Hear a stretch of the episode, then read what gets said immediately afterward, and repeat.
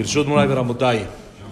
Vamos, estamos en la clase 108 de Orjot Yosher. Estamos estudiando el tema del Tzeniut, el recato. Explicamos que el recato no es solo un tema de señoras, sino por supuesto nos incluye también a nosotros, ya que el principal recato es en el comportamiento. El recato quiere decir no provocar, no llamar la atención, no provocar que te volteen a ver, sino ser de perfil sencillo, normal, sencillito. Ahora sí, Sencillito. así ahora sí que estamos eh, post mundial. No, así que así sencillo, ya festejaron ayer, ya estuvo todo tranquilo, Baruch Hashem, y ahora de perfil tranquilo, sencillo, que le- no- la persona no tiene que sobresalir.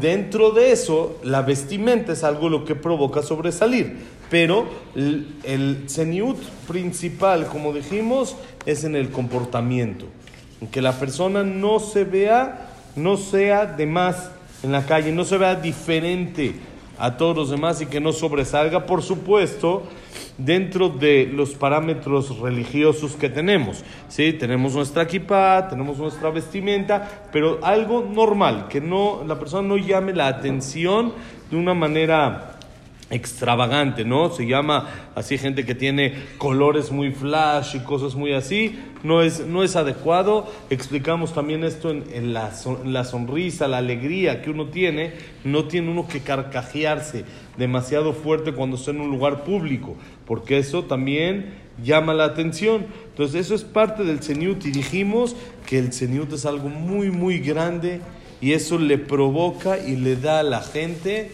tener hijos por el buen camino. Cuando hay tzeniut en la casa, cuando hay recato en la casa, entonces los hijos salen por el buen camino, como sabemos, y ahorita vamos a explicar un poquito más de todo eso. También dijimos que Hashem sacó a la mujer de dónde? De la costilla, que es debajo de la piel, algo cubierto para demostrarnos cuánto tzeniut la persona debe de tener. Ahora dice así, dice, umatzinu kol anashim tzadkaniot ishtabchu v'tzniut, וגבי שרה אמרו להודיע ששרה אימנו צנועה איתה, גבי רחל אמרו בזכר צניעות, שהיה בה ורחל זכתה ויצא ממנה שאול והחזיר לה הקדוש ברוך הוא את הבכורה וגבי תמר אמרו כל כלה שהיא צנועה בבית חמיה זוכה ויוצא ממנה מלכים ונביאים. וגבי רות אמרו דבר צניעות רעבו. וגבי קמחית אמרו מימי לא ראיתי קורות וטיס, קורות, לא ראו קורות ותי שערות ראשי ולכן זכתה שיצאו ממנה שבעה בנים וכולם שימשו בכהונה גדולה.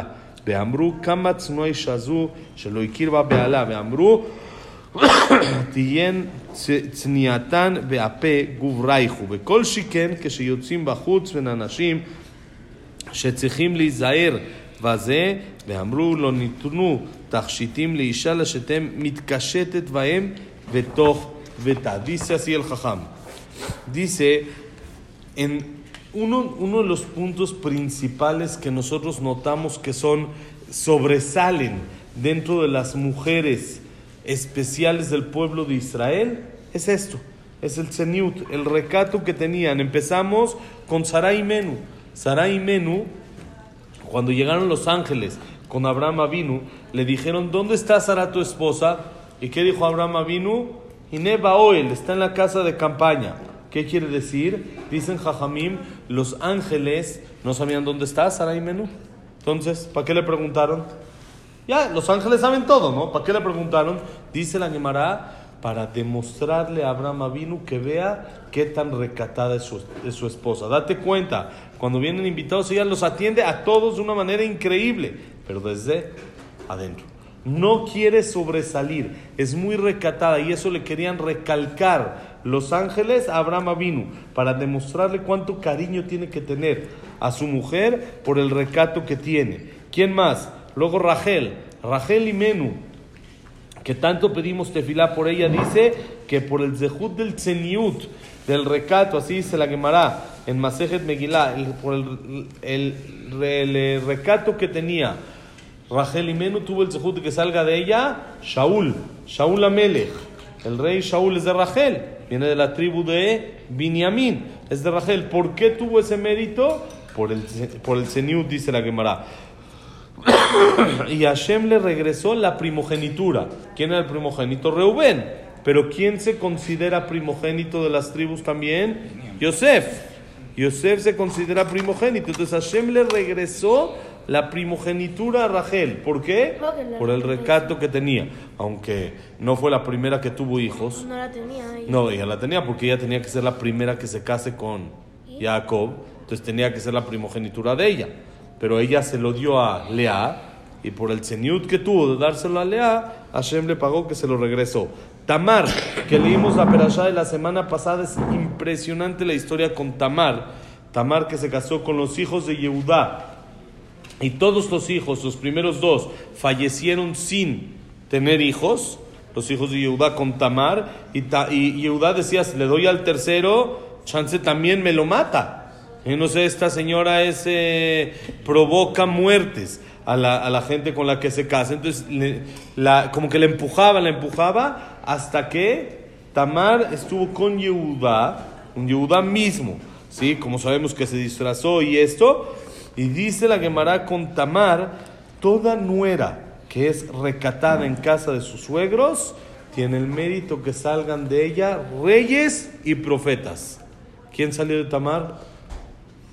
El Mashiach va a salir. David Amelech sale de Tamar. Quiere decir, tiene el zehut, el mérito de que salgan reyes y profetas. ¿Por qué? Dice la Gemara, por el zeniut, por el recato que tenía Tamar en casa de Yehudá, su suegro.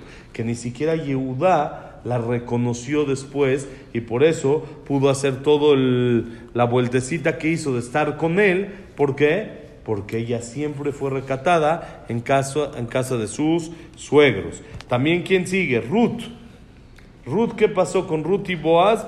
Dice que Ruth, cuando se agachaba para recoger las espigas que dejaron para. era pobre y tenía que recoger las espigas que se dejaban como tzedaká, ella se agachaba de una manera muy recatada con mucho recato. Se bajaba el vestido de manera que no se le vea nada. Y Boaz al ver el recato de ella, fue cuando se animó a casarse con ella. ¿Sí? Vemos otra vez la grandeza de todas estas mujeres, cuánto recato que tenían. Y miren esto, hay una Gemara increíble en Masejet Yomá. Había una señora que se llamaba Kimhit. Kimhit. Esta señora, increíble, tuvo siete hijos, Koanim Gedolim. Sus siete hijos les tocó ser Koanim Gedolim. En su vida, los siete. Tuvo siete hijos Koanim Gedolim. Y cuando le preguntaron cuáles, ¿eh?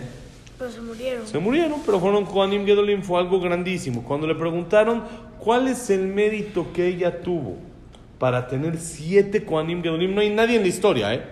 Que haya tenido siete Koanim Gedolim, siete hijos Koanim Gedolim, normalmente tienen uno, es mucho. Un, un hijo Kohen Gadol ya es mucho. ¿Cuántos Kohanim Gedolim hay? En, es uno por generación. Esta señora tuvo siete. ¿Cuál es su zehut? Le dijeron porque nunca las paredes de su casa vieron su pelo. Es decir, siempre estaba tapada. Siempre estaba cubierta aún dentro de la casa. Ah, que no es, no es. La alajá no se necesita. Una mujer dentro de la casa puede estar con el pelo destapado. Dentro de su casa puede estar con el pelo destapado. Pero ella hacía de más Hashem le pagó de más. ¿Qué? Siete hijos Koanim Gedolim. Increíble. Y dice, ¿qué tan... Hay otra Gemara que cuenta una historia y dice, para que sepas qué tan recatada es esta mujer que ni siquiera su esposo la conocía bien. Es un recato de otros niveles, por supuesto. y dice ahí la Gemara, sean, a las mujeres sean recatadas aún frente a su esposo. También, y lo mismo, uno frente a su esposo, también como dijimos, tiene que ser recatado. Con más razón cuando sale la persona afuera, a la calle, entre, en público, que hay más hombres, que hay más mujeres, que hay todo esto, cuánto la persona tiene que ser cuidadosa. Y miren qué increíble. Hay un midrash que dice el midrash, nos dieron las joyas y los maquillajes, sino para que la mujer los use dentro de la casa. Para eso se, se crearon. Todas las joyas, hoy en día ya todo el sistema es al revés. Llegan a la casa, se quitan todas las joyas, todo el maquillaje, todo el de este. Y para afuera va a salir nada más a la, al. Hay que pintarse, hay que maquillarse, hay que, hay que esto, y es su presentación y todo está bien. Pero la Gemara dice al revés, el Midrash, las joyas y el maquillaje se hicieron para usar dentro de la casa. Saben que esto parece algo de hace, no sé, 200 años, pero en realidad hay una historia apenas que pasó en Nebra, hace no mucho tiempo, de una señora que falleció. Una señora que falleció y en la levaya, en el entierro, estaba otra mujer ahí llore y llore y llore. Y le preguntaron qué. Dice, es que este era mi cliente número uno. Dice, ¿tú a qué te dedicas? Dice, ve tu maquillaje. Y era mi cliente número uno. Se me fue el cliente número uno. Tenía una relación bonita con ella. Estaba llorando y llorando. La gente que conocía a esa mujer que falleció le dijeron, no puede ser, no te creo. Esta mujer no se maquillaba. La gente conocida, sus, sus hijas, sus hermanas, no sé, dijeron, esta mujer no se maquillaba. Les dijo, yo no sé qué hacía o qué no hacía. Yo les digo, era mi cliente número uno. ¿Qué se dieron cuenta?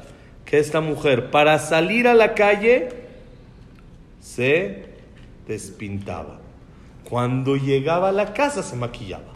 Entonces todos pensaban que esta mujer no se maquillaba, pero se maquillaba para su esposo, para sus hijos, para la casa, para adentro, y era la cliente número uno.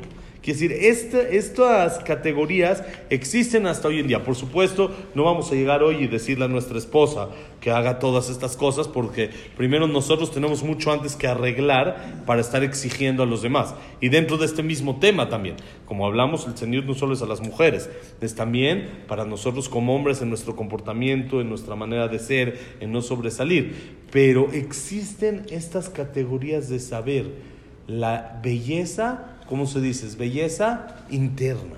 Tiene que ser para adentro. ¿Qué es interna? Toda la gente piensa, belleza interna es buenas cualidades en el, en el alma. Eso también es correcto. Pero según lo que estamos explicando, hay una belleza interna más. Interna dentro del hogar.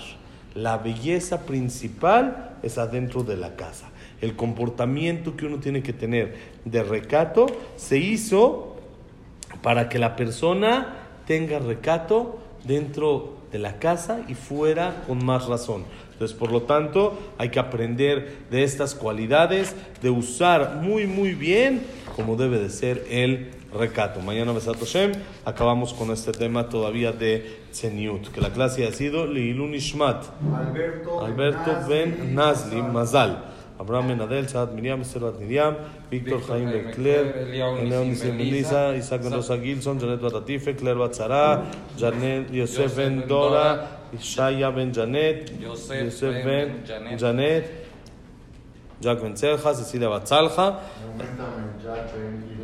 ג'אק בן אירנה, בעזרת השם. y David Estrada Ben Mari, Luno Batzará, Samuel Ben Amelia, Israel Camarón Susana, Eduardo Ben Bahía, quien nos falta, Simbia Selmur Bata de la Simja, y para Refuah Shelema, Moshe Ben Rosa, Norteña Ben Lima Targan, Abraham Ben India con Linda Rachel, Yosef Ben Dora, Judith Ben Judith Bat Rosa. Y Berajay Atzlaja de todo Am Israel, Hanukkah Sameach, Besat Hashem, todo lo bueno.